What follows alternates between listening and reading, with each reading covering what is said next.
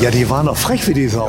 Die, die sind gekommen, der Wolfgang Lande und ich. Und wenn die Bergmeister und Simons und alle, wie, wie sie damals waren, die sind natürlich auf die Etablierten losgegangen. Und wir hatten ja alle keinen Funk. Und da muss ich sagen, mit dem Wolfgang Land habe ich mich super verstanden.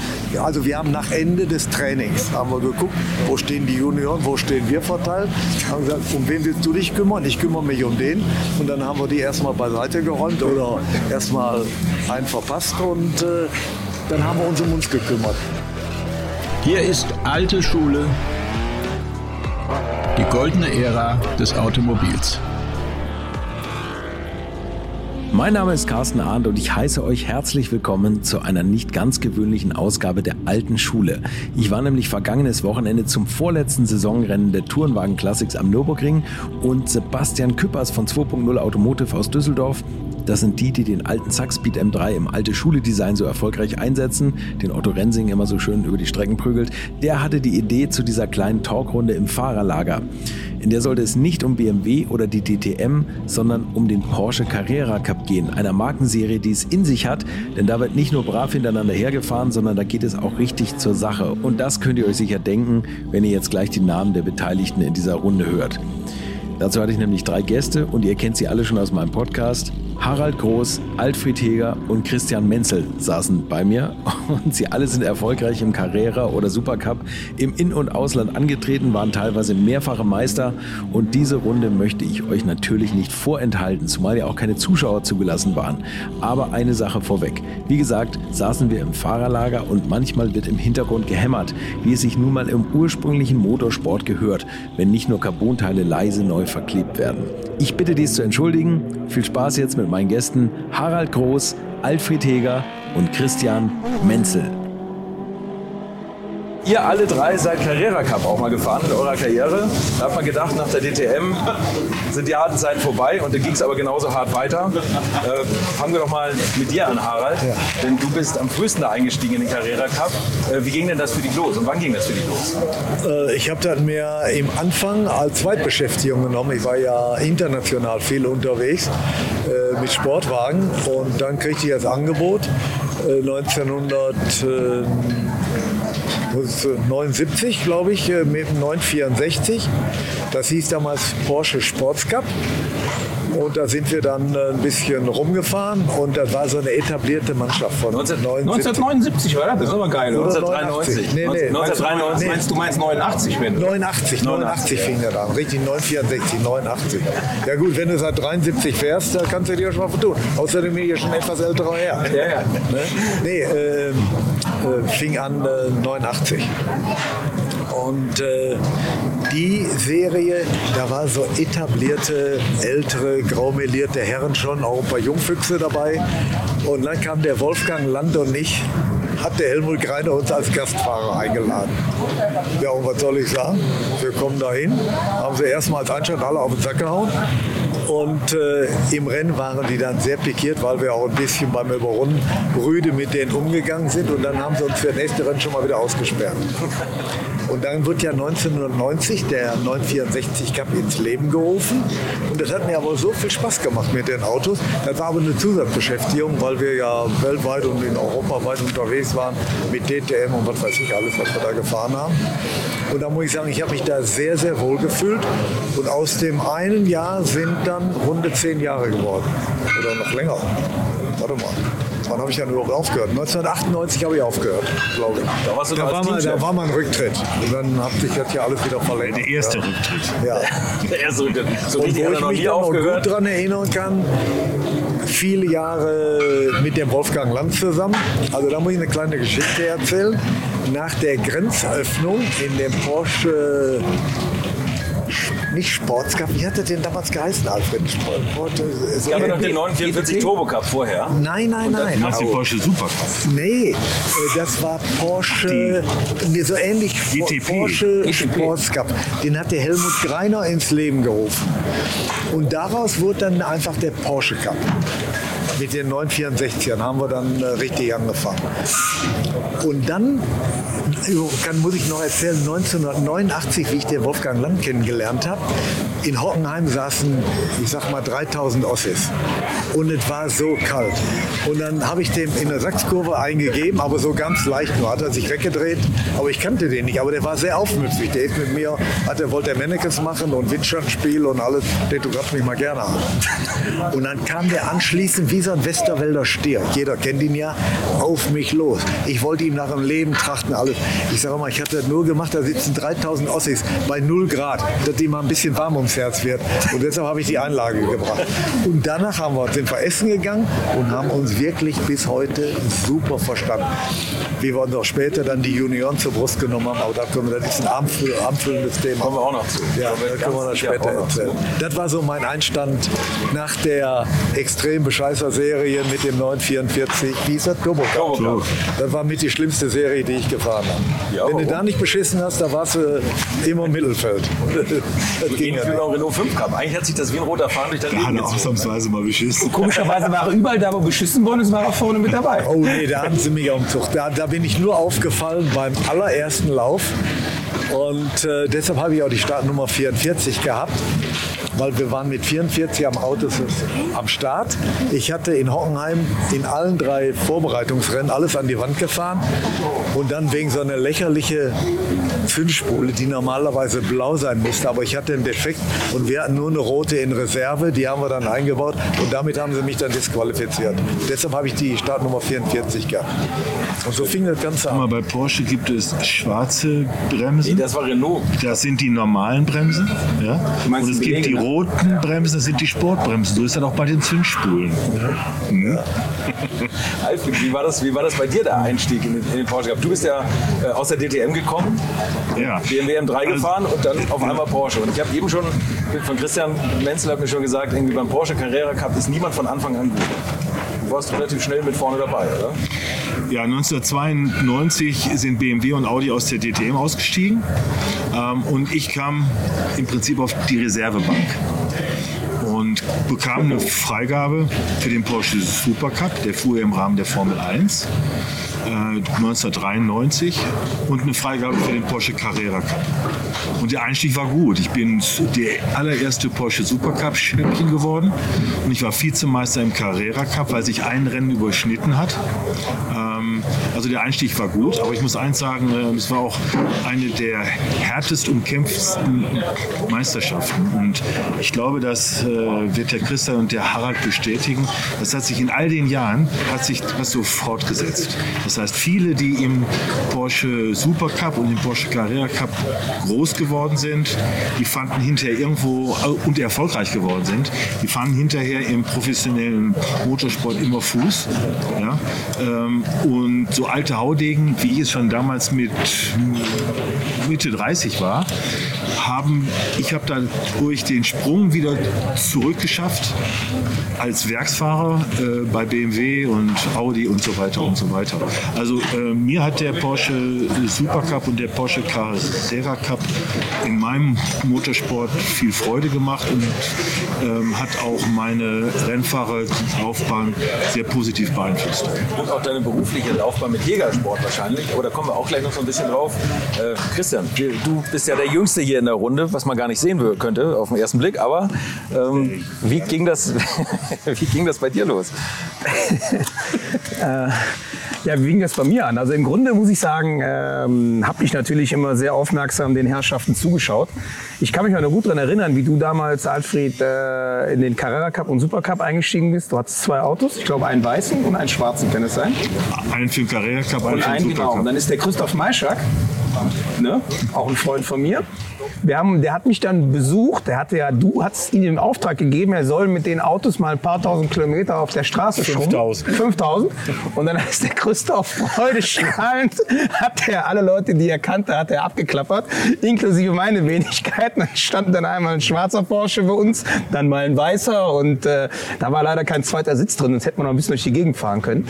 Und äh, ich habe natürlich den Jungs früher immer zugeschaut und, ähm, und, und ja, es, es, es war halt immer so, dass äh, Porsche Cups egal ob Supercup, Carrera Cup, also egal was du fährst, dass das immer sehr, sehr hart umkämpfte Meisterschaften waren, auch sehr speziell, was, was die Autos anging. Und da haben sich damals sehr, sehr viele Fahrer, auch gute Leute, immer oder oft so ein so einen Nasenstupser geholt. Also das war, das war sehr, sehr einfach, sich damals mit dem Auto zu blamieren. Und ich hatte dann immer einen riesen Respekt und ich habe damals immer gesagt, nee, nee, also äh, da mache ich bloß niemals mit, weil da kannst du nur verlieren, kriegst du einen auf den Sack und so. Aber meine Einstellung dazu hat sich irgendwann verändert, weil irgendwann habe ich gemerkt, dass wirklich auch viele, viele gute äh, einen auf den Deckel gekriegt haben. Und es hat sich aber keiner getraut, darüber zu lachen, weil die anderen Kollegen gesagt haben, lieber nicht lachen, weil, weil ich blamier mich wahrscheinlich auch. Und deswegen war das bei mir dann so, äh, 1999, ähnliche Situation wie im Alfried. Ich bin damals äh, 97, 98 STW gefahren für BMW. Da ist er mir auch immer in die Karre gefahren früher, der, äh, der Alfred. Deswegen haben wir Aber auch jetzt, nur beim Überrunden, Christian. beim Überrunden, ja. Deswegen haben wir jetzt auch Social Distance. Weil ja, ich kann den super, oder? Ich mag den nicht. Ich habe den damals nicht gemocht und heute auch nicht. Und, äh, Das ist ja mal eine Aussage, ne? Das ist ja mal eine Aussage. Nein, alles gut. Äh, und, äh, und dann 99 gab es nichts zum Fahren. Ne? Aber Damals ist auch dann äh, BMW ausgestiegen aus der STW, viele Hersteller. Und ich hatte plötzlich kein Cockpit mehr.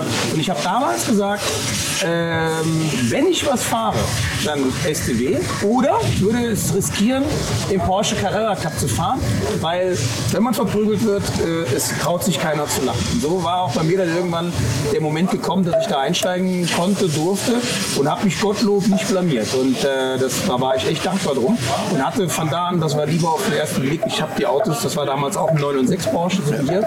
99 war das, habe ich meinen Einstieg gemacht. Während der Saison, zum dritten Saisonrennen erst in Oschersleben und äh, habe im Vorfeld einen Testtag gemacht und war mit dem Auto auf Anhieb äh, per Du. Wir haben uns super verstanden, ich habe dieses Auto gemocht. Ich bin bei meinem allerersten Rennen knapp an der Pole Position vorbei und habe im Rennen äh, nur knapp verloren.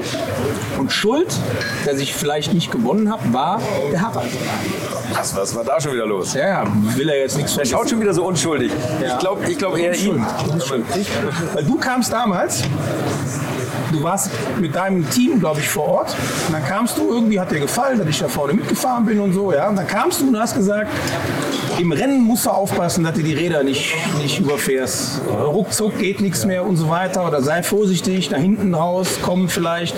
Und da hatte ich echt Angst vor, dass ich die Reifen zu früh überstrapaziere und dann abkacke. Ja, aber so habe ich immer meine härtesten Konkurrenten eingelullt. Ja, das gehörte ja mit zum Geschäft. Ah, du hast das gar nicht. Ah, jetzt habe ich Ja, das verstanden. das- Psychologie haben. War kein ernst gemeinter Tipp. Nee, ja, und ich war, ich war so naiv, habe ihm geglaubt.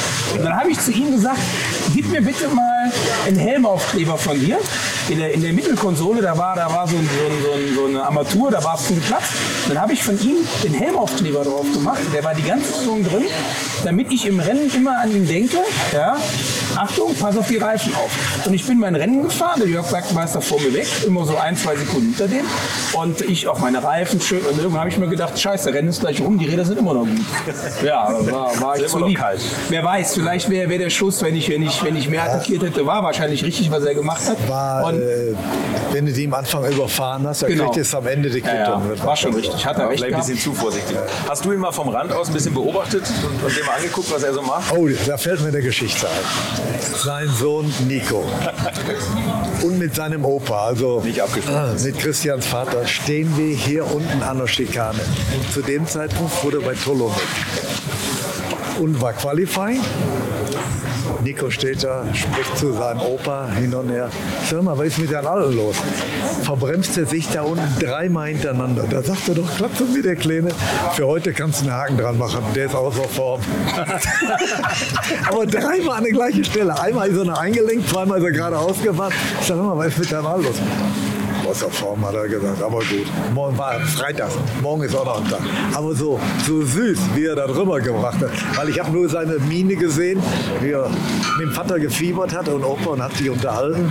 Und äh, klar, wir fuhren ja immer alle am Limit und äh, da passiert das halt. mal, Wenn das Limit ausreicht, Also war eine schöne Geschichte damals. Da war der so acht Jahre alt. Ja, höchstens. Ne? höchstens Okay. ja, ja. Ja, mein Sohn, das ist eben ein Thema, das ist ja mein, mein schlimmster Kritiker gewesen. Also ich hatte mit dem auch mal so ein Ding, 2002 habe ich in Hockenheim Pole Position gehabt und dann habe ich das erste Mal in meinem Leben einen Frühstart gemacht, von der Pole Position aus. Und äh, jetzt, kommt, der- jetzt kommt das Schlimme, ich war natürlich frustriert, habe eine Durchfahrtsstrafe gekriegt, alles war natürlich katastrophal. Ja. Und dann kommen wir abends nach Hause und er hatte immer so einen Rucksack, wo immer 25 Porsches drin waren. Die hat er damals alle weiße Porsches dann mit Schriften, dann hat er das komplette Feld nachgebaut. Ne? Dann hat er die Startaufstellung von dem Rennen hat er nachgemacht. Er alle, ja alle Autos gehabt vom Feld. Dann hat er ich auf Pol, dann der nächste und dann hat er dann hat er alle aufgestellt. Ich war im Büro und dann sagt er, komm mal. Ja, ich komme dann hin ins, ins, ins Wohnzimmer und ich sage, was ist? Er sagt er, guck mal hier. Da war heute ein Rennen in Hockenheim, muss ich, muss ich dir mal zeigen, sagt er. Da war, da war folgendes, sagt er, da gehen die Ampeln an, rot, rot, rot und einer fährt schon. ja, dann habe ich ihn erstmal danach ordentlich einen Arsch versohlt und Richtig äh, ja, wie es das gehört. Ne? Genau. So sind die Kinder, ja. Aber ich kann mir das genau vorstellen, ihr wart ja, seid ja eh wie Arscheneimer, dass ihr da euren Spaß hattet. Ja, ja. Nee, auf, auf, jeden Fall. Ihr seid ja die, die luftgekühlte Generation noch, 964. Du Ja, bist, äh, 9, 9, 964. 964? Ja. Ja, Nee, 964, 993 bin ich, 993. bin ich nie gefahren. Bist du noch nicht? Du bist mit dem 996 mit dem Auto hier. Übrigens, ein ganz aktuelles Design fällt mir gerade auf, auch mit Mundschutz. Schau hin. Ja, ganz schick, mit dem, mit dem blauen Mundschutz. 964 fällt mir eine Geschichte ein. Alfred hatte ja in seiner Anfangszeit mit Porsche einen sehr extremen, harten Teamkollegen namens Uwe Alst, der auch mit allen Wassern gewaschen war. Und das war auch für Alfred, der ja eigentlich lieb und besonnen ist, zwar schnell Auto gefahren ist, aber mit Uwe hatte der einen richtigen Terrier an seiner Seite. So kann ich das doch beschreiben, ne? Ohne Wenn und Aber. Das habe ich übrigens damals auch so empfunden. Ja. Ja. Und da passiert Folgendes. Wir fahren im Rahmen der Formel 1 in Hockenheim und der Rennleiter hat uns verdonnert. Tracklimit. Wer? Der eine, den anderen. Also äh, keine extreme Härte, alles drum und dran. Und Uwe und wir fuhren ja im gleichen Team, waren sie auch nicht grün, hatten auch beide absolut freie Fahrt. Die haben es sich gegeben. Und ich schön brav da hinterher gefahren. Ich denke, die kriegen alle Penalties, entweder Durchfahrtsstrafen oder Zeitstrafen. So haben die uns wirklich hart Und ich hätte so gerne da mitgemischt, bin schön brav da hinterher gefahren. Meine Windschutzscheibe total kaputt mit allem, weil die alles mitgenommen hat. Das, ist das, das ist doch das legendäre Rennen gewesen. und das Rennen am Ende gar nichts passierte. Ich habe die Arschkarte gezogen, bin Dritter geworden. Ich weiß gar nicht, wer von euch beiden gewonnen hat. Ich glaube du, oder? Du hast gewonnen, ne? Es war ein tolles Rennen aus meiner Sicht zuzugucken. Ich denke, das hast du eh erledigt, weil du Harald, du konntest hinterher nicht mehr zugucken, weil wir waren 40 Sekunden vor dir. Ja, ja, du, ja. hast uns, du hast uns gar nicht mehr gesehen. Auf der Gegengraden hat er euch dann nochmal gesehen. Nein, ich, ich, äh, der Harald hat recht. Wir haben, äh, das ist übrigens auf YouTube, ich glaube, viele 10.000 Mal angeklickt. Heger Alzen Final, Porsche das war- Supercup Finale in, äh, ja, in Hockenheim. Ähm, der Uwe und ich ähm, haben es uns bis zum letzten Rennen hier damals gegeben. Und wir kamen aus einem, äh, aus einem Team, dem Porsche Zentrum Koblenz Team. Und es ging jetzt darum, wer hatte am Ende der Saison beim letzten Lauf in Hockenheim die Nase vorn. Ich hatte die Pole Position, der Uwe hatte äh, den zweiten Platz eingefahren. Und natürlich war das auch eine Sache von Psychologie. Uwe war ziemlich ja nervös. Äh, und ich habe so getan, als wenn ich die Ruhe selbst wäre. Äh, und habe ihm nur gesagt, er müsste heute früh schlafen gehen, weil es wird morgen eine ziemlich schwierige Geschichte. Aber wie gesagt, ähm, normalerweise würden uns heute die Fahrerlizenzen weggenommen. Ähm, wir haben abgekürzt, wo abzukürzen war. Und damals der Max Welti, das war unser sportlicher Leiter, Porsche Supercup, der war in der Rennleitung und hat die Rennleitung beschwichtigt, uns einfach dieses Finale fahren zu lassen. Und das war wirklich legendär. Aber Harald, in der Zeit sind, sind mehrere Geschichten passiert. Ich erinnere mich mich noch, wie der Uwe Alzen seine Diskussion unterm, unterm Fahrradbild hatte Oh, mit der Mugello. Giovanna Amati. Ja? Oh. Ähm, Erzählst du oder soll ich erzählen? Am besten erzählen gar nichts. Also- ich kenne die Geschichte. Also, Der Einzige, der das von außen, man hat Haralds Kopf nur gesehen. Ne? Er hat die durch diese Zeltwand Also- gestellt, äh, er gesteckt und hat zugeschaut. Wir sind ja immer im Rahmenprogramm der Formel 1 vormittags gefahren zur Einstimmung. Und das war wirklich eine Einstimmung. in Das war das erste Rennen. Ja, ja. Ja, in Imola. Und jedenfalls gab es da eine Giovanna Amati, die damals unter anderem der Niki Lauda technisch betreut hat. Sag ich mal so. in allen Belangen technisch betreut. Und äh, jedenfalls ein nettes Mädchen eigentlich und eine sehr ehrgeizige Rennfahrerin, aber eine richtige aggressive Italienerin. Ja, auch so, wenn wir Fahrerbesprechungen hatten, so, also die war schon ein bisschen renitent, die Dame. Formel 1-Fahrer hatte sie aber nie, Testfahrerin war die hatte da, sie aber hat nie nichts getauft. für die Formel 1-Rennen qualifiziert. Jedenfalls passiert folgendes. Ich müsste ich, ich mache euch das mal vor. Wir kommen nach dem Rennen ins Fahrerlager, Park Fermé, und sie steigt aus dem Auto, schmeißt ihren Helm weg und wie so ein Schnüffelhund guckt an alle Autos an den PU-Hauten vorne und sucht nach Farbe, wer ihr eingegeben hat. Unter anderem ist sie fündig geworden mit Uwe Alf. Und Aber wenn ich einen Satz dazwischen sagen darf, danach darfst du wieder weitermachen. Der Uwe Alzen ist Erster geworden und ich bin Zweiter geworden. Das war das erste Rennen. Und die Giovanna Dramati hieß sie bei uns, also nicht Amati, sondern Dramati, ähm, die ist überrundet worden. Hat aber den Uwe nicht vorbeigelassen. Hat der Uwe nicht lange gezappelt und, aber, und hat am Ende der Geraden in Imola die Giovanna äh, Richtung Süden geschickt ähm, und hat dann das Rennen zu Ende gefahren. Und Gott sei Dank habe ich da einen Zeugen, sonst hört sich das wirklich unglaubhaft an. Jedenfalls, Alfred und Uwe sind im Zelt. Uwe ist dabei, sich gerade umzuziehen im Truck. Da kommt die Amate ins Feld und beschimpft alles, was da rumlief. Auf Englisch und auf Italienisch. Auf Englisch? Und ich musste dem Uwe übersetzen. Was hat die gesagt? Ja, und Alfred, Alfred wollte das immer besänftigen und sagen, nein, nein, die meint das nicht so. Und der äh, Uwe, muss ich sagen, der hat sich schon sehr bösartig geäußert. Muss ich wirklich sagen, in einer Wir Art. wollen die Worte. Wir können Ja, ja. Aber war, war, war, war wirklich, der, der, wirklich, der, der hat Die Sprüche rausgehauen. Nelke. Ja, wirklich. Und wirklich, da ist der Zeuge, da fliegt auf einmal ein verchromter 20-Liter-Kanister voll Richtung Amati. Aus dem Truck raus. Aber wirklich raus. Alfred? Ja? Ich muss das Und, bestätigen. Und sagt so, und sagt er zum Alfred, und die soll sich jetzt sofort hier verpissen, sonst kommt der zweite hinterher. Ehrlich, ich, ja, ich bin ja auch kein Kind von Traurigkeit, aber da ist mir auch ein bisschen der Kiefer Das habe ich dann übersetzt natürlich.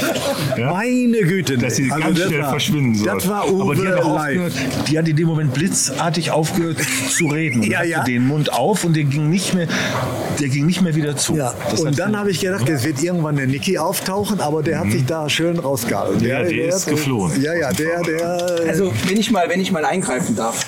Ja, Ja. Sorg, sorg mal ein bisschen für Ruhe hier. Also erstmal muss ich sagen, ich kenne die Geschichte ja auch und mit allem, was da, was da gesagt worden ist und so. Ihr habt das jetzt ohne Piepsen ganz gut hingebekommen. Ähm, warum, warum hat uns es immer unheimlich viel Freude gemacht, Porsche Cup oder Super Cup zu fahren? Das hängt einfach damit zusammen. Ich meine, heute ist ja alles hochpolitisch. Heute kann man ja nur noch den Kopf über das schütteln, was da hinten die Herrschaften, also außer dem Glocki ist da ja keiner, der, der sich auch traut, nur ansatzweise mal den Mund aufzumachen. Äh, aber damals musste man ja auch immer schon ein bisschen brav sein, ne? dass man seinem Arbeitgeber gegenüber ja äh, immer schön brav und konform war.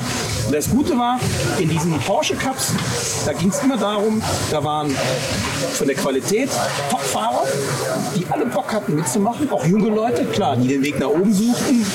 Ich hab und du, wir haben den Weg eigentlich hintenrum da rein, aber wir hatten immer eine riesen Freude, weil es einfach knallharter Sport war. Und es ging auch schon mal wirklich im Parkfamilie ein bisschen hemdsarmeliger oder im Fahrerlager ein bisschen hemdsarmeliger zu. Ich kann mich da auch an, an diverse Situationen erinnern und äh, mit dem Uwe Alzen glaube ich auch. Da hatte ich auch mal beim Supercup hier 2005 oder nee, 2006 glaube ich.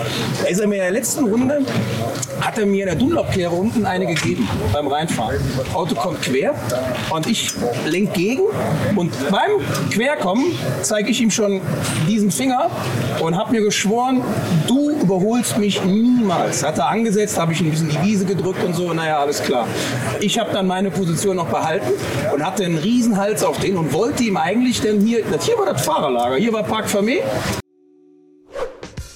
Würdet ihr eigentlich auch so gerne wie ich manchmal neue Länder mit einem Oldtimer erkunden, aber ihr scheut euch die lange Anreise auf Achse oder die teuren Transportkosten? Dann gibt es eine der coolsten Alternativen, von denen ich bisher gehört oder in zahlreichen Artikeln gelesen habe und das sind die Eckis Oldtimer Rally Reisen durch Costa Rica luxuriöse zehntägige Urlaube und zwar in Minigruppen mit Oldtimern, die ihr vor Ort aussuchen könnt. Und nein, mir hat die Sonne nicht den Kopf zerbraten und ich rede jetzt auch nicht vom schättrigen Ford Fiesta der Billo Autovermietung. Ihr habt die Wahl zwischen zum Beispiel Mercedes SL, Porsche 911 oder Range Rover Classic. Und das ist sowas von cool, denn es sind immer maximal vier Autos inklusive Servicefahrzeug unterwegs und es geht natürlich nicht um Geschwindigkeit, sondern einfach nur darum, auf entspannte und ganz wunderbare Art und Weise Land und Leute zu erkennen erkunden und es ist ein Urlaub, also gibt es auch Strandtage. Und wer schon mal in Costa Rica war, der weiß, dass es ein sicheres Reiseland ist mit grandioser Flora und Fauna, mit Vulkanen, Regen und Nebelwäldern und irren, irren Stränden. Und mit den Fotos könnt ihr auf Instagram noch die Freunde zu Hause richtig neidisch machen. Ist ja auch nicht ganz unwichtig heutzutage. Schaut es euch auf jeden Fall mal im Netz an. Und als ich das erste Mal auf der Seite war, konnte ich es gar nicht glauben, dass jemand sowas organisiert. Und dann braucht man noch nicht mal den eigenen Klassiker schmutzig zu machen und mit Rain Range Rover oder R107er SL die Landschaft erkunden. Es könnte schlimmer kommen. Es gibt übrigens verschiedene Routen. Mein Tipp wäre die La Carrera Costa Rica und auf der Route werdet ihr mich früher oder später mitfahren sehen. Das garantiere ich euch. So, jetzt hört ihr hier noch die Webseite und da gibt es eine ganz einfache, nämlich rally-rally.com. Und ganz wichtig, Rally wird hier R-A-L-L-Y geschrieben rally-rally.com. Am besten gleich draufklicken, Seite abspeichern und möglichst schnell buchen, denn es sind kleine Gruppen und Inga und Ingo, die das organisieren, sind wirklich mega nett und Ingo ist auf mich gekommen, weil seine Mitfahrenden immer alte Schule hören. Also Geschmack haben die, die da mitfahren auch und ihr sollt jetzt auch weiter alte Schule hören. Bis bald in Costa Rica. Da wollte ich ihn eigentlich denn hier schon mal verbal durchbeleidigen, ihm sagen, was ich von ihm halte. Ich mache die Tür auf, er stellt die Hütte ab, ich stehe da bereit, ja, um mit ihm ein Gespräch zu beginnen. Da macht er die Tür auf, da sagt er zu mir, hör mal, geil, der Koffer ist quer, du zeigst meinen Stinkelfinger, das finde ich sensationell. Da musste ich, da musste ich schon wieder lachen und habe mir gedacht, komm, vergiss es, ja, ist ja alles gut gegangen. Aber wir hatten einfach, wir hatten Spaß, wir hatten Bock und das ist auch heute noch so. Wenn, äh, wenn du, ich bin immer noch der größte Fan dieser Markenpokale bei Porsche, weil es einfach immer noch richtig guter, authentischer Sport ist. Und, äh, und, und wir, wir haben da schon auch manchmal einen sehr, sehr soliden Umgang miteinander gepflegt. Aber, aber, aber auch so, dass man danach immer noch reden konnte. Ich hatte mit ihm mal so ein Ding, habe ich sogar mal erzählt in der alten Schule, den Podcast, wo, ja. er, wo, er, wo er im Zelt stand, war am Fluchen. Das weiß er natürlich alles nicht. Aber jetzt weiß ich. Ja. Weißt du noch, in, ja, in Norrising, wo du dich so blamiert hast? Ja, ja. Da war geil. raus damit. Einige kennen den vielleicht noch nicht. Die kennen den noch gar nicht. Wir haben da mal was aufgezeichnet. Ne? Da war, da war glaube ich, auch 2002 oder 2003 war das. Da ist folgendes gewesen: Start, Dutzenteich, oder nee, nee, nee wie heißt das? Grundigkehre, ne? Grundigkehre unten, wir bremsen alle an. Und dann Schiller ist. Schiller ist es da, glaube ich, Nee, nee, nee, nee, nee, nee, unten, erste Kurve. Ja. Dann war so eine Kettenreaktion. Also ne, irgendeiner hat angefangen zu schieben und hat die alle Autos vor sich hergeschoben und ich war dann derjenige, der dem Wolf Hensler hinten reingerutscht ist. Der Wolf hat sich gedreht, ich konnte weiterfahren. Naja, dumm gelaufen. Pass auf. Nach dem Rennen, Park Vermee, Tür geht auf, steht der Hensler vor mir packt mich so, schüttelt. Ich habe gesagt, Alter, nimm die Finger weg oder du hast, hast keine Lizenz mehr. Ja. Dann hat er, hat er dann losgelassen. Da habe ich gesagt, Kollege, wenn du meckern willst, dann red mit den anderen, die hinter mir waren. Kannst du dir mal meinen Arsch angucken, der ist komplett platt. Ich sag, die haben mich alle in dich Dein reingeschoben. Heck, du meinst dein Heck. Heck. Heck, Heck. So, naja. Er, hat noch Okay, dann- in sich, weißt du? Dann ist, äh, hat, ist der Wolf abgedampft. Klar, Emotionen, ist doch normal, war ja lustig. Naja, und dann ein paar Minuten später, ich bin dann bei uns im Zelt bei To Limit und wir hatten dann Deutsche Post, Hauptsponsor. Wir hatten da, keine Ahnung, 50 Gäste und wir machen dann so kurzes Interview, ne, äh, meiner Teamchef mit mir, wie war dein Rennen und so weiter und alle hören schön zu. Und auf einmal steht er dann da, wie so ein Terrier, steht der am Zelteingang und blökt ins Zelt rein. Menneken! Du stehst auf meiner Liste oben. Die wird abgearbeitet. Und ich, und ich stehe da und denke mir, ich habe doch noch so gerufen, Harald, lass uns doch mal in Ruhe reden. Nix. Und dann, dann fingen auch schon unsere Gäste an zu lachen. Ich fand das ja alle geil. Ja? Das war ja so aus dem Leben alles. Ne? Herrlich, nichts Inszeniertes. Und, und, und ich stehe dann da und denke, ach Mensch, der Harald, der Ärmste, jetzt regt er sich auf. und so. Ihr müsst euch vorstellen, dem Wolf Henzer gebe ich 5 Mille, da sage ich, mach's mal mal Patrick Simon ein bisschen Feuer und gib's Gas. Ne? Die 5 Mille ist er nach dem Start 500 Meter weit gekommen, waren die 5 Mille auch weg. So fing das schon mal alle an.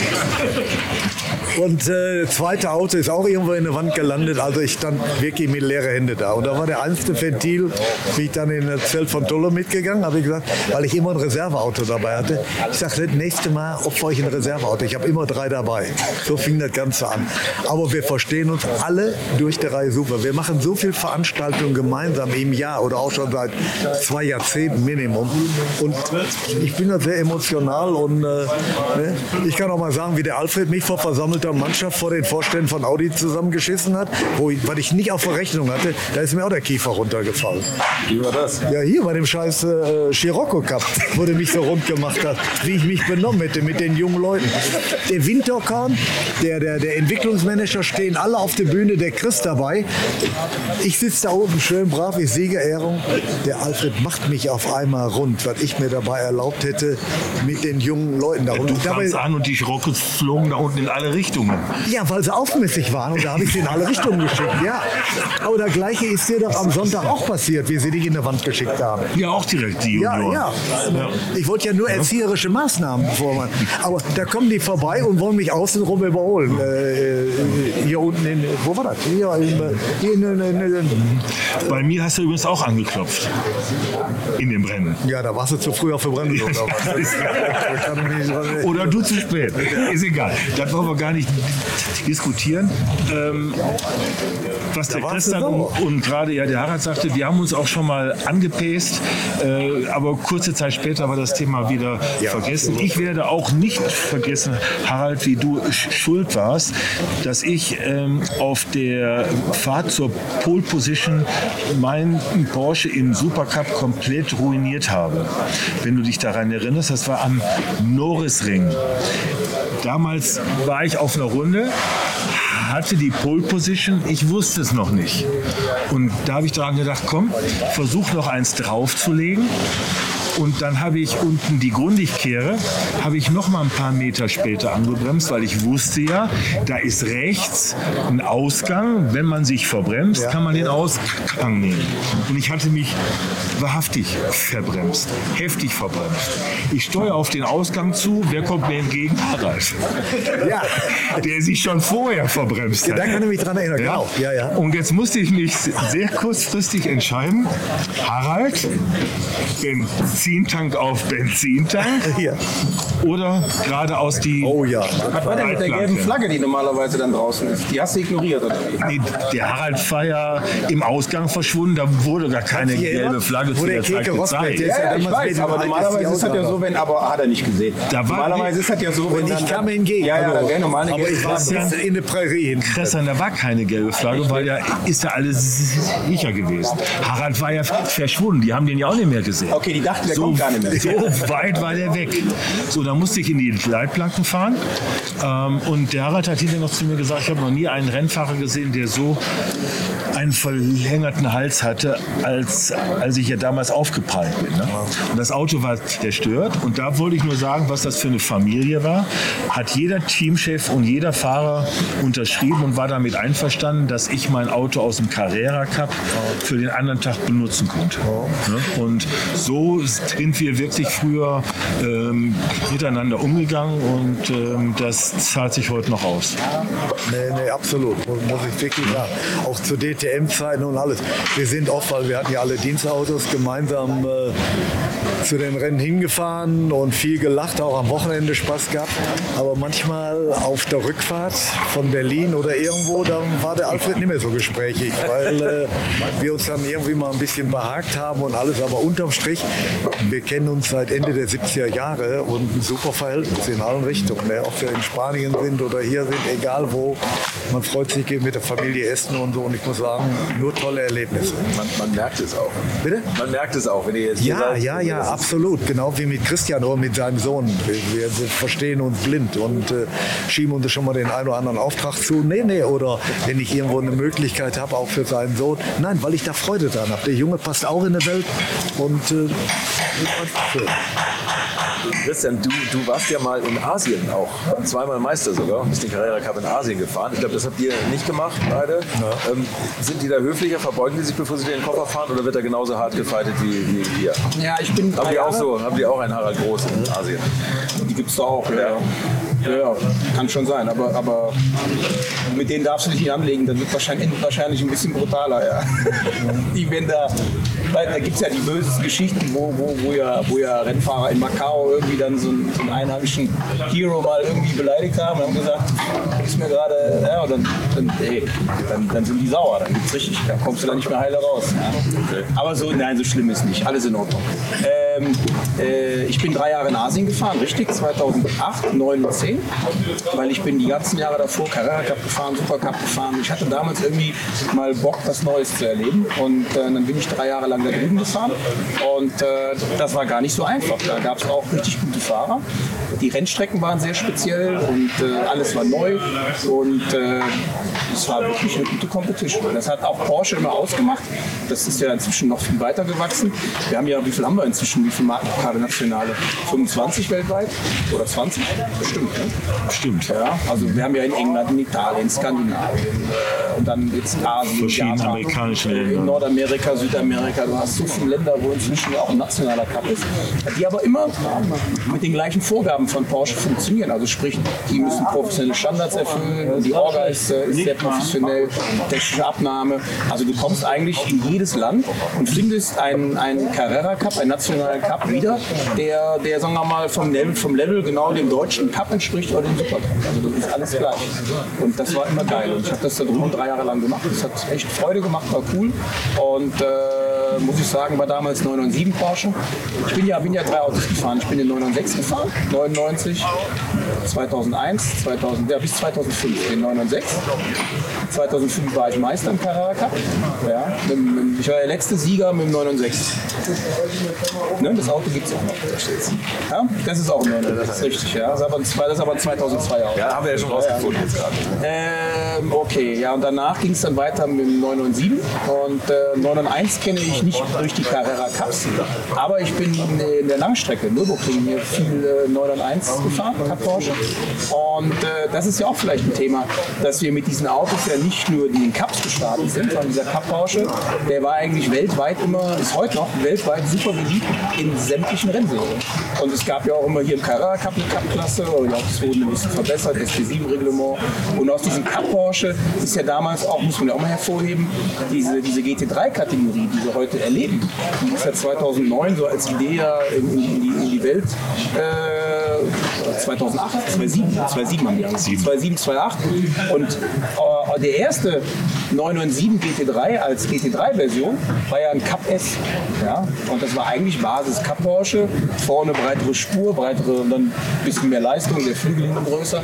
Das war der Ursprungs GT3.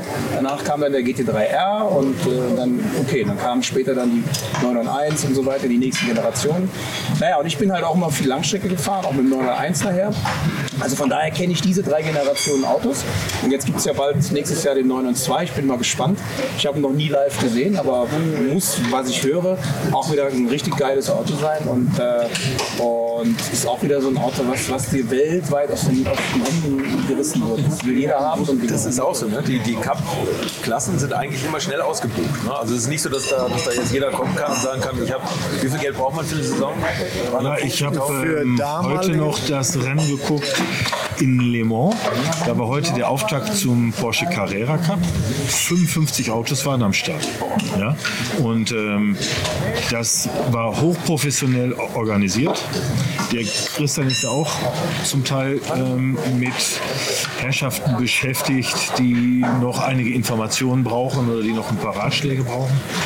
Ähm, und ähm, ich habe mir das Rennen heute Morgen in der Früh angeschaut und ähm, das zieht sich wie so ein Faden, zieht sich das durch, Harald, wo wir 1993 Supercup, Carrera Cup auf dem 44 gefahren sind, war auch ein hochkarätiges Feld, war auch sehr professionell organisiert und jetzt der Carrera auf, äh, Cup Auftakt mit 55 Autos.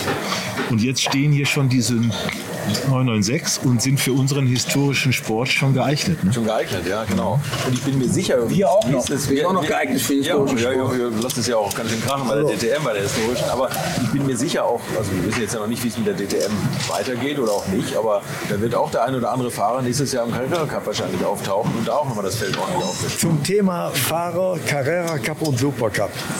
Wir alle wissen, früher waren bei Porsche die Listen für die VIP-Autos ellenlang. Jeder wollte fahren, die ersten Jahre. Nur nachher wurde es immer weniger, weil auch die Hochkaräter gekommen sind und haben von uns einen mitgekriegt, weil sie gedacht haben, sie kommen als die Heroes hier hin und fahren mal eben alles an. Der Einzige, der uns wirklich mal alle lang gemacht hat, und das finde ich im Nachhinein auch nicht gut, der äh, Porsche wollte unbedingt äh, den Häkkinen äh, in äh, Monte Carlo haben. Und dann hat der Ron Dennis durchgesetzt.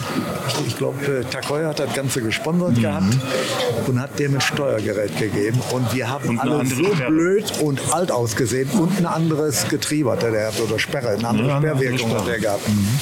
Und da hat er uns alle so lang gemacht. Wir standen alle da wie die letzten Idioten. Als wenn wir nie hätten Auto fahren können. Und, aber das war Ron Dennis, sonst hätte der den Heckin nicht gekriegt. Und Porsche, die Marketingabteilung, wollte unbedingt den Heckin da fahren haben. Ist da, ja, weil der Walter Röll mitgefahren? Ist da nicht auch Walter Röll mitgefahren? Ja. Oder? In auch in Monaco. Ja, auch in Monaco. Der aber nicht die andere Sperre und hat andere Steuergeräte ja, halt. Also da muss ich schon sagen, wenn es eng geworden ist, wobei ich aber sagen muss, wir sind doch gerade beim Bescheißen, jetzt lasse ich auch mal eine Geschichte los. Ich war ja früher ein unheimlicher Bremsenmörder. Und ich hatte Strecken wie Zolder, Avus, Diepholz, das habe ich schon mal erzählt, wo ich dich mhm. beschissen habe, aber das kommt gleich. Und ich hab, wir haben damals auf 85 Kilometer, zumindest ich, Bremseplatte mit nagelneuen, nur angefahrene Klötze, nagelneue Scheiben, alles. Und nach 80, 90 Kilometer war alles Müll, Pedal durchgefallen. Dadurch habe ich auch Rennen verloren. Also habe ich mir dann einen Bremsenhersteller gesucht. Den Name weiß ich nicht mehr, ich weiß gar nicht mehr, ob die existieren. Und da wollte ich mir 20 Satz Klötze machen lassen, aber nur fürs Ausland, für die Langstrecke, dass sie mit anderen Metallschichten und Zusätzen, dass die halten. Dann haben die gesagt, nee, unter 100 Sätze geht gar nichts. 100 Sätze, da habe ich gedacht, auch egal habe ich aber verlangt 100 Sätze und die waren alle mit einer bestimmten Farbe markiert. Aber eine Farbe, äh, weil die haben ja, weiß ich nicht, 300, 400 Grad Temperatur gekriegt, die mussten ja auch sagen, dass du immer noch sehen konntest, welche Farbreste drauf waren. Ich glaube, grün waren die damals, die, die Klötze in Carrera. Und dann habe ich natürlich, äh, ich konnte nicht widerstehen, auf Strecken wie äh, Diepholz oder so, habe ich dann auch die Klötze Köpfe gefahren. Und die Rennen habe ich auch dann gewonnen, weil ich bin immer schön an zweiter, dritter Stelle gefahren, immer so mitgeschwommen. Und dann habe ich ein bisschen Druck gemacht. Und ich wusste ja, bei den Kollegen muss man irgendwann die Bremse ein bisschen weich machen. Sie fangen an, mit links vorzupumpen. Und so habe ich natürlich auch weiß ich nicht wie viel Rennen, aber schon einiges gewonnen. War nicht ganz legal, aber ich habe es ja nur der Sicherheit wegen gemacht, damit nichts passiert. Eben, ich auch. Und Porsche ist ja auch bekannt für gute Bremsen und du hast das dann halt nochmal Ja, ja, ja. gekrönt. Und den Rest habe ich dann wirklich nach USA verkauft. Ich muss aber, muss aber auch mal sagen, dass, äh, dass ähm, das sind Standards. Die, die Cups werden, wurden in den letzten Jahren immer besser. Und ähm, der Alfred wird es bestätigen, Harald auch. In den letzten, sage ich mal, sieben, acht Jahren sind diese technischen Kontrollen so unglaublich gut geworden. Es, es traut sich keiner mehr zu bescheißen. Es ist auch nichts mehr da. will. Vor zwei Jahren haben sie mal eingeschnappt, der hatte so ein bisschen an den Achsen gespielt und dann die Höhen. Aber hat man auch, sie kriegen alles raus. Die bauen auch rigoros sämtliche Teile aus dem Auto aus. Die werden ausgetauscht. Also die kommen schon mal und sagen, völlig überraschend für dich, so alle vier Dämpfer raus, unsere Dämpfer kommen rein. Ah ja, also Ne? Und dann werden die ausgebauten Dämpfer natürlich kontrolliert. Und so macht man das mit allen Teilen, bis hin zu einem Motor, zu einem Getriebe. Und es ist ja heute auch so, wir haben ja Data-Recording in den Fahrzeugen, es ist ja hochprofessionell. Alle Daten, die relevant sind, werden aufgezeichnet. Und auch das schauen sich die Techniker immer wieder an und verfolgen halt einfach die Beschleunigungskurven der einzelnen Autos. Da ist definitiv nichts. Ich habe ja auch einen Job im Supercup. Ich bin da ja äh, Driver Advisor. Ich sitze also in der Rennleitung und berate quasi die Rennleitung. Also ich bin derjenige, der quasi meine Ex-Kollegen jetzt an den Pranger stellt und sage, bestrafe ihn oder bestrafe ihn nicht. Manchmal bin ich auch lieb. So. Und, äh, und dann sehe ich auch sehr viele Daten. Ich sehe auch äh, Video-Onboard-Aufnahmen. Und dann, es gibt ja heute auch noch die Porsche Junioren, die, äh, die ja äh, von Porsche unterstützt sind. Dann heißt es immer, ja, die haben ein Spezialmapping und die haben andere Motoren drin und alles völliger Schwachsinn. Da ist absolut nichts. Ich sehe diese Daten, ich sehe, wie die Jungs miteinander kämpfen. Da ist nichts. Also wenn die ein Rennen gewinnen, dann gewinnen die, weil die gut waren. Weil sie gut gecoacht waren und, und, und weil sie einfach ja, in der Summe den besten Job gemacht haben. Aber äh, es gibt kein Beschissen mehr. Früher wurde beschissen, zu meiner Zeit. Ähm, ich habe nie beschissen. Was, was hast du Bitte? denn, was hast du Hast du denn, halt gesagt? was, was hast du denn nicht gemacht? Wir, nein, wir haben, wir, haben, wir haben wirklich nicht beschissen, muss ich sagen. Und das, im Nachhinein bereue ich weil, Wenn du äh, nicht bescheißt, wärst du doch gar nicht mitgekommen. Ich Wir hab haben nicht- alle Ich beschissen. habe nicht beschissen, habe ich nicht. Nein. Dann bist du der einste Brave. Ja, war ich. Ich mit äh, Deine Frau Reifen sagt bei- auch, ich wäre ein Braver. Ja. Du, musst nicht immer, du musst nicht immer an das Negative, du musst auch mal positiv denken. Und ich habe nicht beschissen. So. Und ähm, ja, und heute ist es so, ich sag's dir, wer, wer diese Cups gewinnt, war einfach in Summe der beste Fahrer. Ende aus die Maus. Und es ist auch so, wenn wir jetzt mal die Historie schauen, so gerade mal, wenn, wenn wir mal das Porsche-Fahrerkader sehen, dann kann man eigentlich sagen, dass fast alle Fahrer, äh, Porsche hat sich immer aus, dem, aus den Cups und Supercups ihre Fahrer herausgeholt. Und das Schöne ist, wir reden jetzt nicht von Formel 1, aber wenn du, wenn du heute einen, einen, einen Cup-Fahrer nimmst, der vorne fährt, ein Frontrunner ist, den kannst du, der ist, der ist, ist eine ultimative Allzweckwaffe. Den kannst du in jedes GT-Auto reinsetzen, den kannst du in ein LMP reinsetzen, den kannst du sogar in ein Formel E reinsetzen und wir müssten es eigentlich mal probieren, aber der Formel 1-Weg ist ein anderer. Vielleicht würden, boah, der, den, den Nick Yellowy, ne, der auch bis vor zwei Jahren äh, Supercup, Carrera Cup gefahren ist, der hatte äh, einen Testvertrag bei, äh, bei äh, Force India, hieß es da noch. Oder, ja. Und der hat letztes Jahr nochmal getestet und der war schneller wie der, wie der, wie der Stroll, mal eben gerade.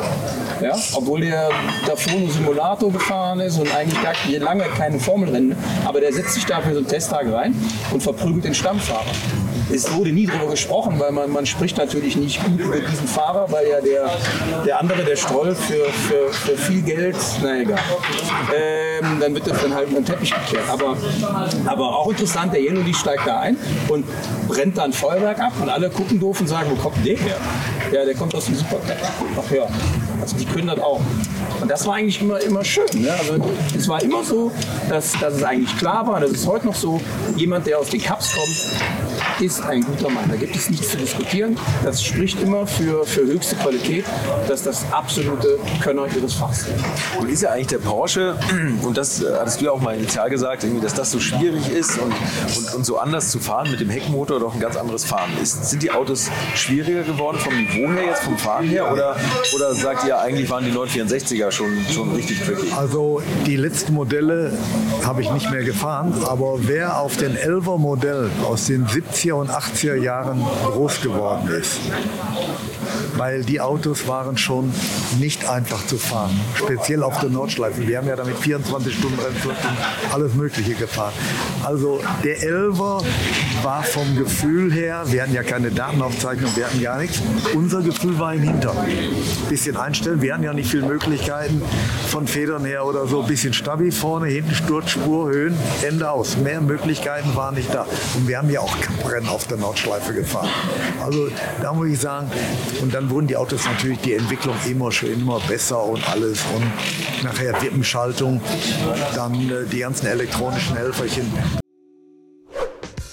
Ich möchte euch noch meinen Partner dieser Folge vorstellen und das ist die Firma Kali. Und die machen etwas, wovon ich lange geträumt habe, nämlich immer, wenn ich mal wieder große Rechnungen für kleine Arbeiten am Auto präsentiert bekommen habe. Ich erinnere mich da an meinen Wunsch, bei einem früheren Fahrzeug einige Programmierungen wie Blinkerbestätigung beim Abschließen und so weiter ändern zu lassen. Ich bin fast hinübergekippt bei den Preisvorstellungen des Händlers. Fehlercodes sind auch so eine Sache, wo man vielleicht gerne mal selbst draufschauen würde und nicht zuletzt werden über immer mehr Sensoren am Auto immer immer mehr Daten erfasst und dafür gefühlt immer weniger Infos an den Fahrer weitergegeben. Auch unfair. Oder habt ihr noch ein Ölthermometer oder das Manometer für Öldruck im Armaturenbrett? Ich nicht. Kali ist da der Problemlöser eurer Wahl. Damit habt ihr die komplette Transparenz über den Zustand eures Autos und holt euch die volle Kontrolle über euer teuer bezahltes Fahrzeug endlich wieder zurück. Als täglicher Begleiter liefert Kali euch die Fehlerdiagnose in Herstellerqualität, Auslesen und Löschen von Fehlercodes, Auslesen und Aufzeichnen von Motor-Live-Daten, sogar mit Referenzwerten zum besseren Verständnis, Freischalten von versteckten Funktionen, bei denen man auch manchmal staunt, was das eigene Auto eigentlich alles kann. Ihr benötigt nur einen Wagen mit OBD2-Stecker und die Funktionen von Kali variieren je nach Hersteller. Aber wenn man mal in die Liste schaut, dann findet ihr alle üblichen Verdächtigen wie natürlich BMW, Mercedes, Porsche, Toyota, Volvo, Land Rover, Opel, Peugeot, Skoda, VW, Mini und viele, viele Marken mehr. Alles lässt sich bequem über eine iPhone- oder Android-App steuern. Es gibt eine kostenlose Version, mit der ihr Basisfunktionen nutzen könnt und eine Lizenz speziell für eure Automarke oder bei Interesse auch für alle Automarken. Und wenn ihr jetzt 15% sparen wollt, dann nutzt den Gutscheincode Alte Schule in einem Wort geschrieben. Einfach Alte Schule bei der Bestellung im Gutscheinfeld eingeben oder klickt auf den Link in den Show Notes, damit der Code automatisch angewendet wird. Alle Infos zu den Marken, zu Funktionen und Preisen findet ihr im Netz unter www.mykali.de. Kali wird mit C geschrieben. Und wie gesagt, den Link zum Rabatt auch nochmal bei mir in den Show Notes. Aber so wie wir auf den 0815 Autos groß geworden sind und mussten beißen und jeder Fehler haben wir die Quittung gekriegt, querstehen. Wir hatten ja so eine hohe Leistungsdichte, gerade zum Rennende, wenn du deine Reifen nicht ein bisschen eingeteilt hast, Bremse weich wurde, ein Quersteher schon vor ein oder zwei vorbei oder beim Start manchmal. Ne? Also die Jungs, äh, muss ich sagen, die da groß geworden sind, aus denen ist auch mehr oder weniger alle was geworden. Alle durch die Reihe. Und gucken wir mal, wie viel durch die Cups, ich will mich nicht wiederholen, aber Christian hat ja erzählt, sind wirklich Hochkaräter geworden und wirklich ganz, ganz tolle Berufsfahrer. Eben aus den Cups, weil das ist schon eine extreme Härte gewesen. Das war schon was ich schade finde, ist, also was, was, was immer geil war, ähm, dieses, dieses, du hast als Rennfahrer sehr, sehr viel über dieses Auto gelernt, weil wir hatten bis auf wenige Ausnahmen nie verstellbare Dämpfer. 2003 bis 2005 hatten wir mal einen verstellbaren Dämpfer im 996, aber ansonsten war immer ein Einheitsdämpfer drin. Und man schraubt eigentlich bei Rennautos immer sehr gerne am Dämpfer, Druckzugstufen rauf, runter und so weiter. War beim Cup-Auto nicht. Cup-Auto war natürlich dahingehend dann schon mal limitiert. Du hattest Spur, Sturz, Bodenhöhe, die aber auch limitiert war. Also man konnte dann nur bis zu einem gewissen Punkt lautes absinken. Ähm, Flügel kann man verstellen, Stabis kann man verstellen. Aber du hast in dem Cup Porsche gelernt, wirklich gelernt, dass Nuancen im Bereich Sturz, Bereich Spur, Luftdruck, ein Hundertstel Funzel mehr oder weniger, waren kriegsentscheidend darüber, ob du nach acht, neun Runden noch Grip hattest oder keinen mehr. Und, äh, und ich habe damals in diesem Cup-Auto wirklich viel, viel mehr gelernt, wie davor bei BMW im Supertourenwagen, da hat man schon einen Ingenieur, alles war hochkompliziert. Da konntest du als Fahrer dich eh nicht einbringen. Das war so komplex von den technischen Möglichkeiten. Und beim Cup Porsche habe ich immer genau, ich habe das Datenblatt genau gewusst vor. Ich habe genau gewusst, wie viel Sturz fahren wir vorne links, vorne rechts. Ich habe die Bodenhöhen gewusst, die Radlasten. Ich habe die Stabi-Positionen gewusst, die Flügel. Und, äh, und ich konnte wirklich nachher mit meinem Renningenieur zusammen, wir haben, wir haben, das war so, ich wusste auch alles. Ja? Und äh, das ist heute noch so. Ich kenne die Autos aus dem FF und weiß genau, dass, aber es ist ein Wahnsinn, was Nuancen im, im Veränderungen, du brauchst nur die Bodenhöhe hinten zwei Millimeter anheben, schon hast du eine andere, andere Balance im Auto und kannst wieder andere Parameter verstellen, aber, aber dieses Limitierte an Möglichkeiten einzustellen, du lernst halt dann wirklich ähm, dich mit diesen Feinheiten zu beschäftigen, weil du nicht diese Stellschrauben hast, um den Dämpfer jetzt komplett zu verstellen. Und ich habe da echt sehr, sehr viel gelernt, das hilft mir heute noch. Und, äh, und das ist auch so ein Ding, dass wirklich die Jungs, die aus den Cups kommen, diese Frontrunner, auch technisch sehr, sehr visiert sind. Also ich sehe das ja im Supercup oder auch im Carrera Cup. Äh, die guten Fahrer, die sitzen wirklich abends um 21 Uhr noch mit im Zelt und sind dabei, wenn die Autos vermessen werden. Die wollen genau wissen, was machen wir. Weil du, weil du dich mit jedem Detail beschäftigen musst, um vorne zu sein. Das ist auch der Unterschied zu der damaligen Zeit und der heutigen Zeit. Wir fuhren damals ohne Servolenkung. Wir fuhren noch mit einem normalen Schaltgetriebe. Wir mussten Zwischengas geben beim Runterschalten, damit die Hinterachse nicht stehen blieb. Sehr wichtig beim Wir fuhren ohne ABS ähm, und haben uns eigentlich mit den Ingenieuren wenig auseinandersetzen müssen, weil es gab noch keine Daten. Ja? Und heute ist das so, dass ähm, im Gegensatz zu früher die Porsche, äh, ja, die Porsche Cup-Fahrzeuge schon richtige, Entschuldigung, schon richtige Rennfahrzeuge sind. Und die, damals waren die äh, Porsche doch noch ein bisschen mehr von der Serie abgeleitet. Und heute fahren die alle mit automatisiertem Getriebe, mit den Datenaufzeichnungen. Und heute müssen sich die Fahrer mit ihren Ingenieuren hinsetzen. Christian, du weißt das sogar ähm, mindestens genauso gut wie ich, ähm, um einfach diese ja, Nuancen ja, zu finden, um einige Hundertstel Sekunden schneller zu sein. Ja, äh, Im Carrera Cup jetzt in Jea Le Mans waren die ersten 18 Autos innerhalb von 0,7 Sekunden. Unglaublich. Ja? Das ist Und brutal. Das Das ist eine Strecke, die, wie lange ist die? 13,5. 13,5 Kilometer. Das ist unvorstellbar. Das ist wirklich unvorstellbar. Du, wenn man dein, dein Video googelt mit, äh, mit Uwe Alzen, ne, ähm, da raspelt ihr über die Curbs und springt mit den Autos und kommt auf zwei Rädern um die Kurven. Da gibt es auch fantastische Fotos. Ähm, sind die Autos eigentlich damals stabiler gewesen? Konnte man das eher machen? Oder, oder würdest du sagen, das geht heute noch genauso? Die, oder sind die Autos empfindlicher? Also ich glaube, dass die, heut, dass die heutigen Autos mindestens genauso stabil sind, wenn nicht sogar noch stabiler. Aber wir hatten damals mehr Federweg. Ah, okay. Ja, und somit konnten wir wirklich diese hohen Abweiser sehr gut ausbügeln. Und so kam dieses, dieses, ähm, dieses abschreckend schöne ähm, Rennen in Hockenheim zustande. Das ist heute mit den Autos so nicht möglich, weil die eben viel härter abgestimmt sind, viel weniger Federweg haben und die würden heute springen. Und ähm, man hätte dadurch überhaupt keinen Vorteil. Du, hm? Nee, tr trotzdem muss ich sagen, die frühere Zeit, 64er, 93er, 96er, diese Rauferei.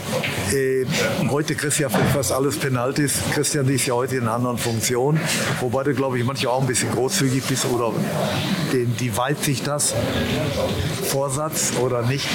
Äh, ich war zum Beispiel ein Typ früher, der gerne mit dem Heck ausgeteilt hat. Da konntest du ja keinen Vorsatz äh, draus machen. Wir haben aber alle geraucht und haben auf Kontaktracing gefahren. Die haben auch für den einen oder anderen den Gasbus mal gehoben, aber die, die, die, die Rauferei Tür an Tür oder in Hockenheim strahlen? aus dem Windschatten raus auf der Ostschikane rausgefahren. Äh, heute wird schon mehr geahndet. Deshalb, äh, ich muss sagen, das war schon damals klasse. Erzähl mal, was du mit den Junioren damals gemacht hast, als die Junioren dazu kamen, wie du die erstmal eingenordet hast. Ja, die waren doch frech wie die Sau. Ja, eben, Die, die sind gekommen, der Wolfgang Lander nicht. Und wenn die Alter. Bergmeister und Simons und alle, wie, wie sie damals waren, die sind natürlich auf die Etablierten losgegangen. Und wir hatten ja alle keinen Funk. Und da muss ich sagen, mit dem Wolfgang Land habe ich mich super verstanden. Dann haben wir geguckt, okay, um welchen Juni. Also wir haben nach Ende des Trainings haben wir geguckt, wo stehen die Junioren, wo stehen wir verteilt. Haben gesagt, um wen willst du dich kümmern? Ich kümmere mich um den. Und dann haben wir die erstmal beiseite geräumt oder erstmal gepasst und äh, dann haben wir uns um uns gekümmert. Aber wir hatten ja damals Startfelder von 35, 38 Autos. Unter 30 Autos hatten wir dann nie Startfelder. Das und, war schon höllisch. Und, und da fuhren mal, ne? ja, und wie du schon sagst, da fuhren mal 12, 15 Autos in der Sekunde. Das war so. Und wie die jungen Burschen, die sind damals dahergekommen.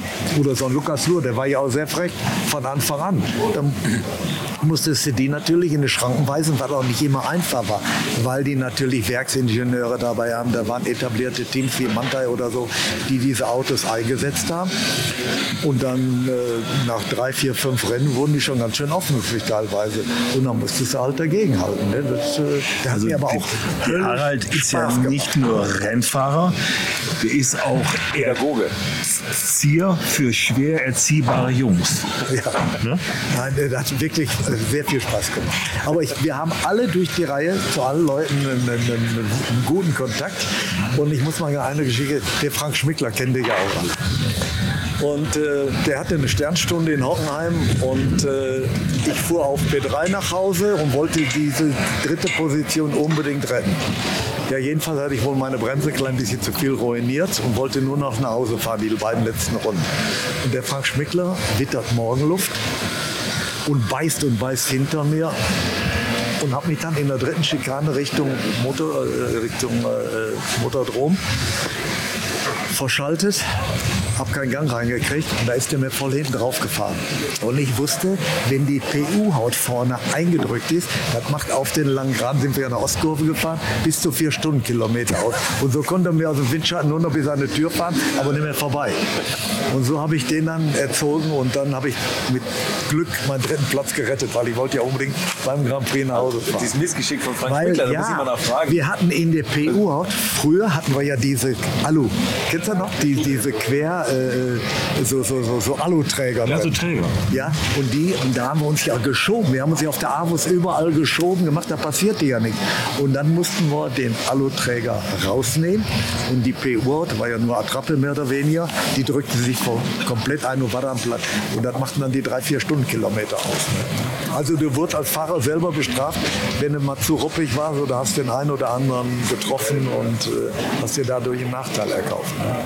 Okay eine Saison in diesem äh, Carrera Cup kostet um die 350.000 Euro. Man kann es auch etwas günstiger haben. Und da sind wir jetzt wieder bei dir, Alfred. Du hast seit 2005 den Porsche ähm, Sports Cup mit Jäger Sports. Erzähl mal, was das ist. Das ist ja, seit 16 Jahren organisieren wir für Porsche Deutschland den Porsche Sports Cup.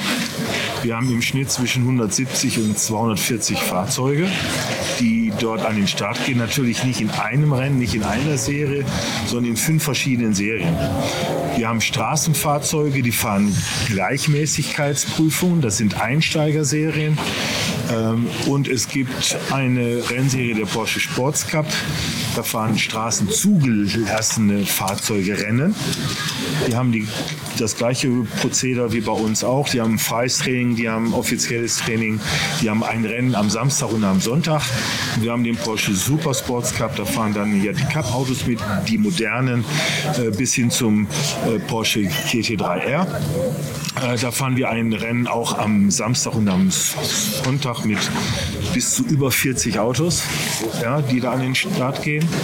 Und dann haben wir noch am Sonntag ein Langstreckenrennen, beziehungsweise es sind zwei 50-Minuten-Rennen, die man sich mit einem anderen Fahrer auch teilen kann. Da hat man genauso wie bei uns hier einen Pflichtboxenstoppwechsel. Ähm, ja, und diese Serie ist groß geworden, die ist richtig äh, gewachsen und ist mittlerweile die weltweit größte Hersteller-Rennserie geworden. Ja, und die organisieren wir, wie gesagt, für Porsche seit 16 Jahren. Hat ein hohes Niveau. Fahren auch mal hier alte Profis und der jetzige Porsche Supercup Gewinner, ähm, frisch gebacken gerade, äh, der ist noch vor drei Jahren bei uns äh, im Porsche Sports Cup angefangen. Okay. Ähm, also wir haben sowohl für Amateure als auch für Jungeinsteiger und für Altprofis dort ein Betätigungsfeld.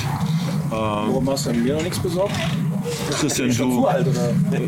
Also warum er Harald noch nichts besorgt hat, kann ich dir sagen. du hast die ganzen Tricks vom Harald drauf und die möchte ich nicht auf dem Porsche Sports Cup äh, sauber halten. Ja, ich will den sauber halten. Aber als Gastfahrer können wir doch auch mal kommen. Könnte doch mal Harald für Angst und Strecken Die, sorgen. die, die Harald, da müssen wir aber eine Fahrerbesprechung machen unter vier Augen.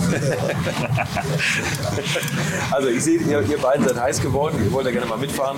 Das kriegen wir bestimmt hin. Gibt es eigentlich jetzt irgendwie schon so klassische Serien, vielleicht mit alten Carrera Cup Autos? Ja, und das wäre auch eine sehr gute Gelegenheit hier Eine mega Idee, oder? in der Tourenwagen, im historischen Tourenwagensport, in der Tourenwagen-Klassik, äh, könnte man hier wirklich diese Porsche, die ja jetzt von 1998, glaube ich, bis 2005 waren die im Einsatz äh, und die ja 964er Harald, ich würde sagen, Ja. nur die luftgekühlten. Bis 300 die PS, so, das müsste man das hier ganz im äh, klassischen Motorsport einsetzt und ich glaube, da kommt sogar eine eigene Serie mal irgendwann zustande. Oder? So viele Autos Ja. sind noch immer auf dem Markt. Oder eine Sonderserie für 96 oder so mit integrieren und so. Also wir warten mal ab, was im Winter alles so passiert in den einzelnen Wettbewerben vom ADAC GT Cup beziehungsweise die, die ADAC-Leute dann hier, was der Gerd Berger noch auf die Reihe kriegt. Wir brauchen hier attraktive, gute Rahmenrennen. Und da sind alle Beteiligten gerade am Arbeiten, um einigermaßen attraktives Feld hinzukriegen. Und ich muss sagen, ich fühle mich hier bei der Klassik auch pudelwohl. Und wenn da ein paar schöne 964er noch dabei sind oder 993er, Ich glaube, ein ganz, ganz entscheidender Grund, warum diese Autos so wahnsinnig beliebt sind, ist auch diese Identifikation. Wenn du dir heute einen GT3 Cup Porsche anguckst und ich gehe jetzt zu meinem Porsche-Zentrum, dann hole ich mir einen GT3 RS oder so einen normalen GT3 und stellst ihn nebeneinander, dann guckst du die Autos an und sagst, geil, das ist mein Auto. Der ist ja eigentlich genauso. Das war ja auch früher der Erfolg der alten DTM Gruppe A Autos, ne? die Homologation, dass man sagt, wenn ich jetzt sagen wir mal einen BMW M3 hatte, dann konnte ich dem Ravaglia, dem Heger und dem Cicotto, dann konnte ich die auch fahren sehen. Das war im Grunde das gleiche Auto. Also die Karosserieform war identisch. Da war dann zwar ein 16 Zoll, da war dann ein 17, 18 Zoll Rad drauf, aber das Auto war ja im Grunde mal für die Optik gleich.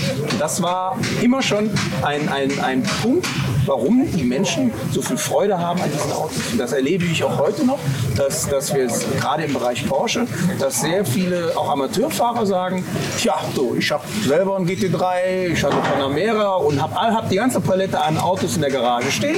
Und die Krönung ist natürlich dann ein Rennauto zu haben. Also auch die, die Privatiers versuchen, sich so ein Rennauto zu kaufen, äh, als Sammler, als zum Rennen fahren, Sports Cup etc., Langstreckenpokal hier am Nürburgring.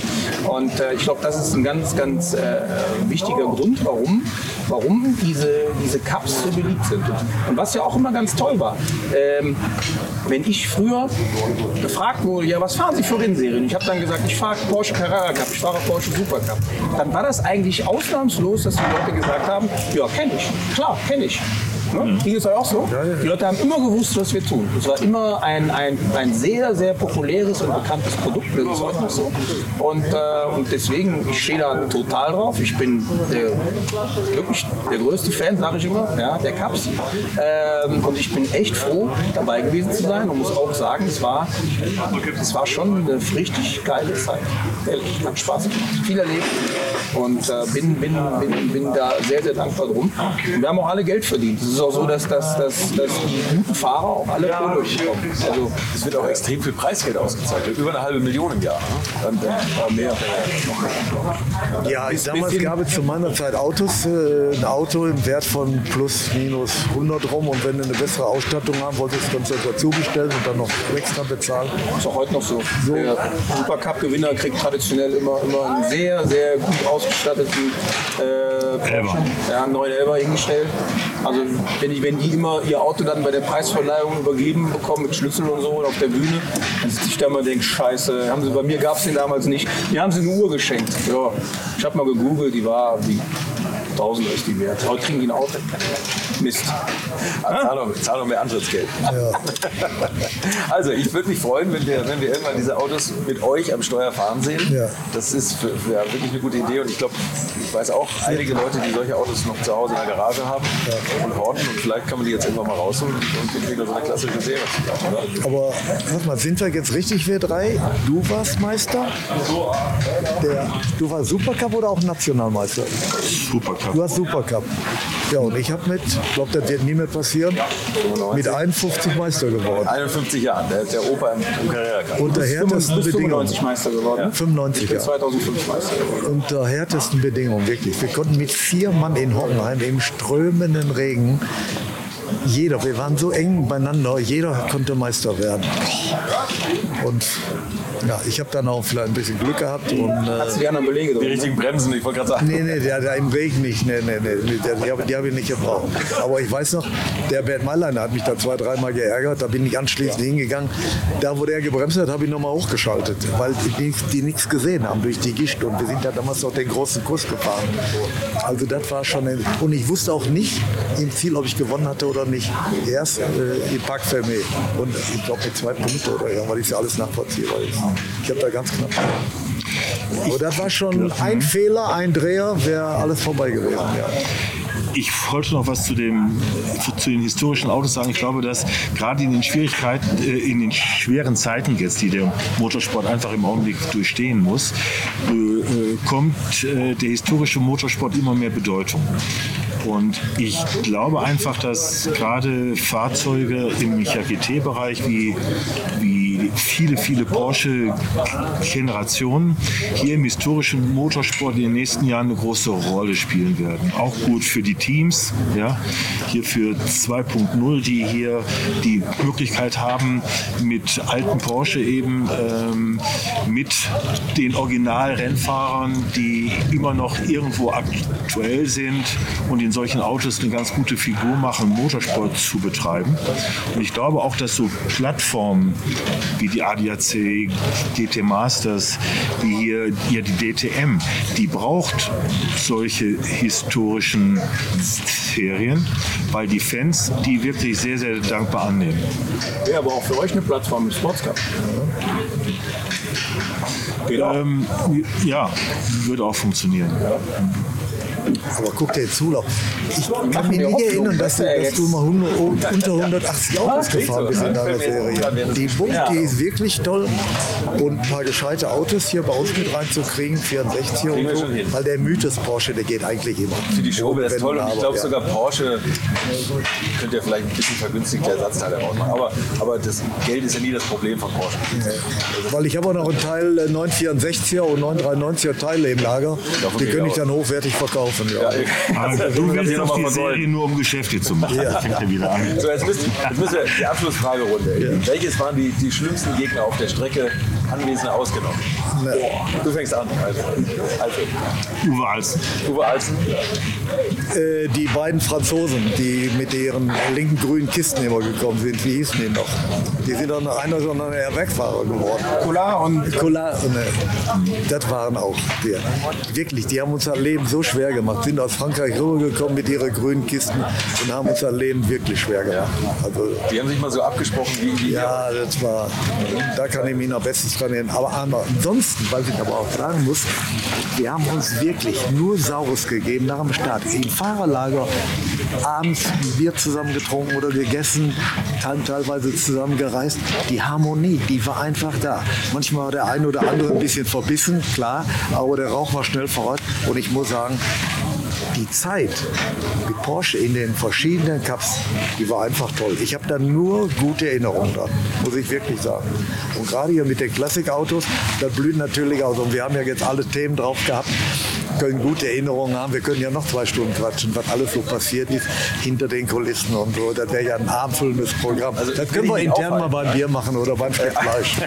Jetzt bringen wir noch mal ein extra Bier. Wer waren für dich schlimmsten? Ah, da waren einige dabei. Aber äh, besonders herzhaft war immer Patrick Hosmann.